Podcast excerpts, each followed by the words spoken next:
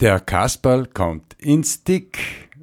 Peter Fitz ist äh, zu Gast bei Brot und das freie Radio im Dick-Studio und erzählt uns im Folgenden, wie das dazu gekommen ist, dass der Kasperl ins Dick kommt. Also der Kasperl kommt ins Tick schon seit äh, gut sechs Jahren und ich bin da so per Zufall reingeschlittert, da mein Chef, Schauspieler Robert Kahr, mich dazu motiviert hat, lasst uns doch einen Kasperl veranstalten im Tick.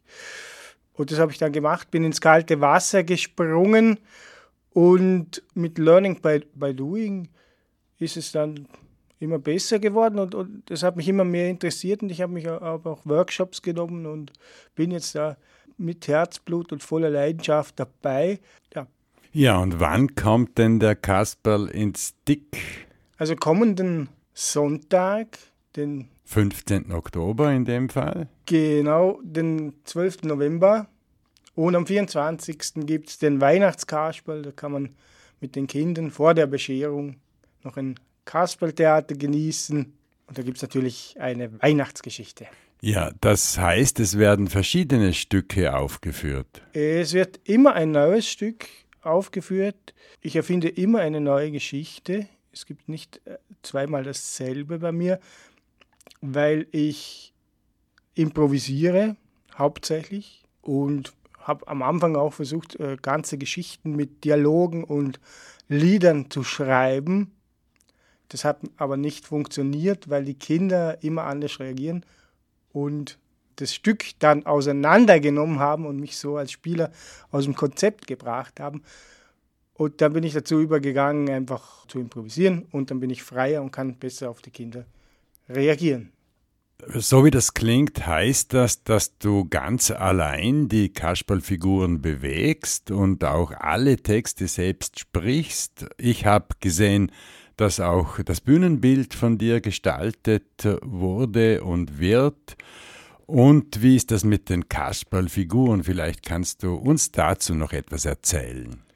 Ja, mit Figuren, also bei mir ist es gemischt. Ich habe gekaufte und auch selbst gebaute. Und zur vorigen Frage, ganz alleine bin ich nicht. Ich spiele immer, wenn mein Spielpartner, der Wolfgang Reiner, äh, Zeit hat, dann spielen wir zu zweit. Und zu zweit ist es natürlich schöner zu spielen und kann man komplexere Geschichten bauen, weil man einfach vier Hände hat statt zwei, wenn man alleine ist. Dann hat man zwei Hände und kann immer nur zwei Figuren gleichzeitig auf die Bühne schicken und muss dann so die Geschichte bauen, dass, dass das immer noch funktioniert und dass vielleicht einer dann weggeschickt wird und der andere dann kommt oder die, äh, immer eine Figur muss dann abgehen sozusagen. Ja, das heißt, es ist auch äh, sehr aufwendig für dich während der Aufführung. Welche Figuren spielen denn am Sonntag mit?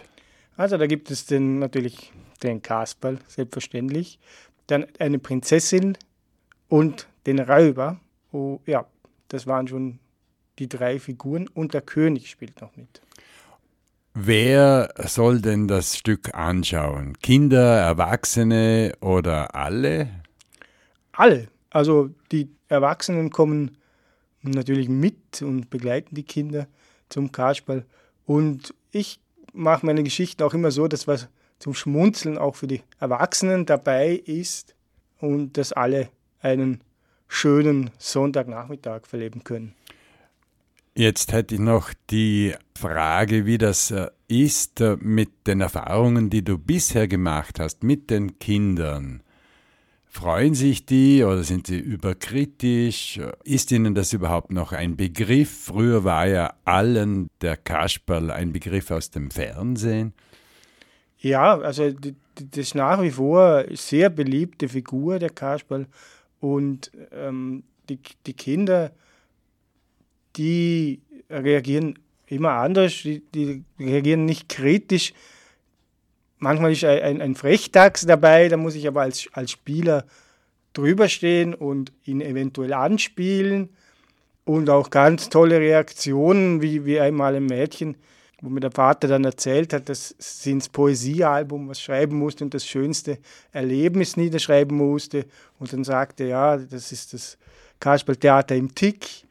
Und das freut einen natürlich dann sehr. Ja, und wie gesagt, manchmal hat man äh, einen Kandidaten dabei, der, der sehr hartnäckig immer wieder Zwischenrufe macht. Das ist aber okay, das darf er, weil im Kasperltheater soll, sollen die Kinder äh, mitmachen, mitleben, schreien, johlen, singen, worauf sie gerade Lust haben.